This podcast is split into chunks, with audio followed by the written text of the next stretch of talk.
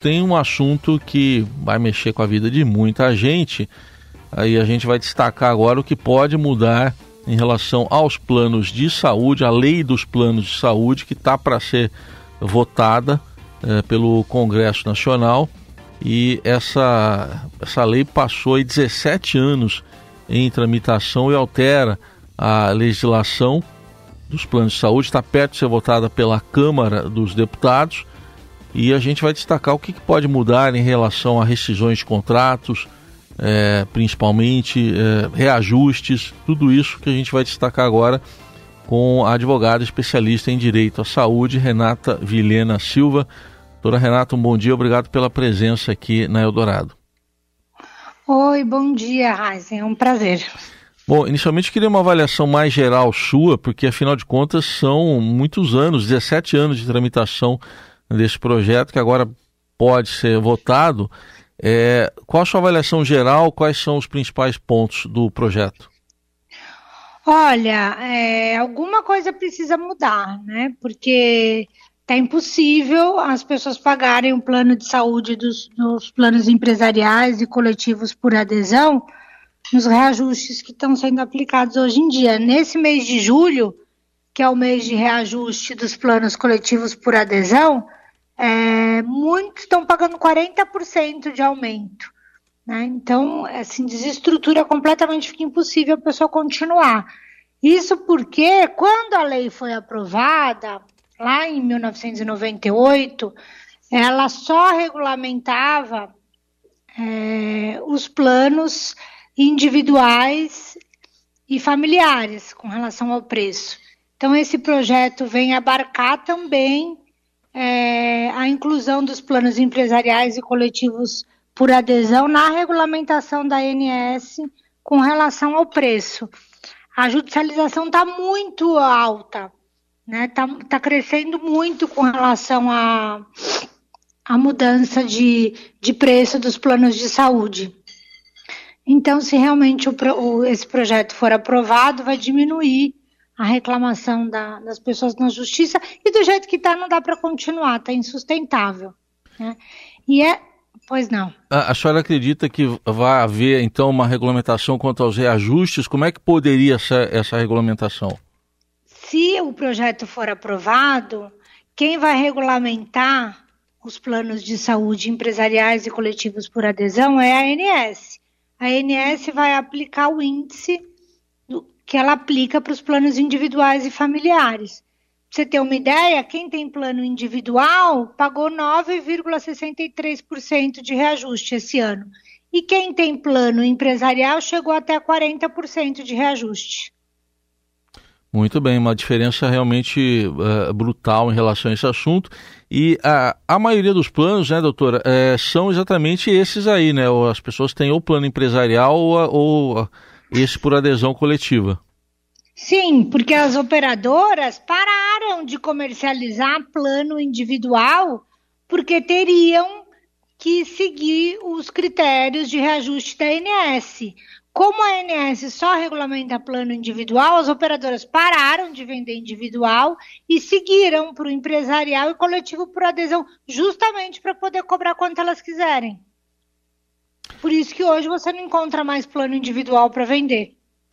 Bom, o que, que o projeto diz também, outro ponto importante, sobre rescisão unilateral de, de contratos? Então, essa é uma questão também que as pessoas sofrem muito. Se você tem um plano PME, um plano pela sua MEI, é, esse contrato tem uma cláusula que ele pode ser rescindido a qualquer momento, bastando um aviso prévio de 60 dias. A justiça já já entendeu, né, tem uma decisão do STJ que não pode haver é, rescisão imotivada para esse tipo de contrato. Né? O contrato só pode ser rescindido por fraude ou por falta de pagamento. E então, se essa lei é, for aprovada no Congresso, vai seguir essa mesma determinação do, do STJ para que o plano não seja rescindido é, por falta de. Sem, sem motivo nenhum, né? Só por falta de pagamento ou fraude. E outro aspecto também seria a ampliação da, das coberturas. Como é que isso pode ficar caso o, o, a regulamentação seja aprovada? Então, hoje a gente já tem uma lei né, que foi aprovada recentemente, é, dizendo que o rol de procedimentos ele não é taxativo, ele só é exemplificativo. Então, nesse aspecto, a gente já tem uma lei que, que prevê isso. Né? Que hoje, é, de acordo com essa lei que foi aprovada recentemente, até foi o, o senador Romário que encabeçou esse, esse projeto, os planos de saúde não estão restritos ao que está no rol. É, então, essa questão da cobertura já melhorou bastante. É, tem alguns outros, tem muitos projetos, muitos projetos de lei para alteração dessa da lei 9656. Vamos ver o que, que vai passar ou não. Tem algumas coisas que eu acho que não, não faz muito sentido. Se o, por exemplo, né, se o, o beneficiário está devendo, né, a mensalidade não está sendo paga hoje, ele, o plano pode ser rescindido após 60 dias de atraso. O projeto prevê 90 dias de atraso. Mas eu entendo que se a pessoa está inadimplente, né, e o plano pode ser rescindido sim. Tem algumas questões que, que eu acho que realmente não vão passar. Mas outras, outros pontos né, são imprescindíveis, como essa questão do reajuste, porque está inviável. É, quem tem um plano coletivo por adesão troca de plano todo ano sempre rebaixando mais de categoria porque não aguenta pagar. Certamente. É, é em relação às, à situação mais geral dos é, beneficiários desses planos, os clientes, é, quais são os principais problemas que eles enfrentam e como é que isso está sendo tratado pelos planos de saúde? Olha, hoje o principal problema realmente são os reajustes né, é o principal motivo. A gente faz 25 anos que eu atuo com exclusividade nessa área do direito à saúde, então eu já passei assim por várias fases.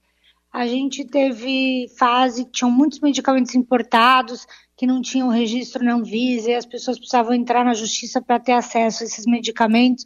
E isso hoje, a maioria dos medicamentos já estão aprovados, as pessoas têm acesso. Né? Já, já tivemos fase de que os, os clientes não tinham direito à quimioterapia via oral. Hoje os planos já têm que dar todo tipo de quimioterapia via oral. Então as, as tecnologias vêm sendo incorporadas e os planos vêm é, oferecendo esse tipo de, de tratamento.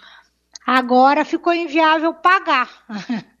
né? Hoje a principal queixa na justiça, com certeza, é com relação ao preço está insustentável continuar dessa forma.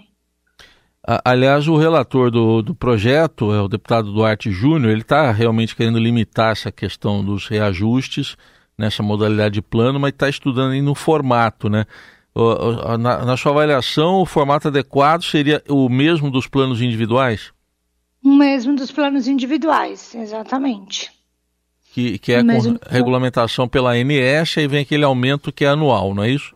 É, eu vi um outro, isso mesmo, eu vi um outra, uma outra questão de vender planos segmentados, plano só para exame e consulta. Mas eu acho que não, não dá certo, porque muitas vezes o paciente tem o, tá fazendo o exame, aí descobre um câncer. E aí o plano de saúde não vai dar acesso ao câncer. Ele vai ter que procurar o SUS. Então fica muito muito quebrado, ele não vai conseguir fluir no tratamento dele. Imagina o desespero de uma pessoa, faz um cateterismo, vê que está infartando e não consegue colocar um estente para para é, resolver o problema dele, né? Ou fazer uma cirurgia cardíaca. É, o, o gargalo está justamente nos tratamentos de alta complexidade e não nos exames e nas consultas. Eu acho que vai piorar, sim, vai aumentar inclusive a judicialização. Muito bem, vamos acompanhar então toda a tramitação, está perto de ser votado na Câmara dos Deputados esse projeto de regulamentação de mudanças dos planos de saúde e nós ouvimos Renata Vilhena Silva, advogada especialista em direito à saúde. Obrigado pela atenção, até uma próxima oportunidade. Eu que agradeço. Até mais, até logo.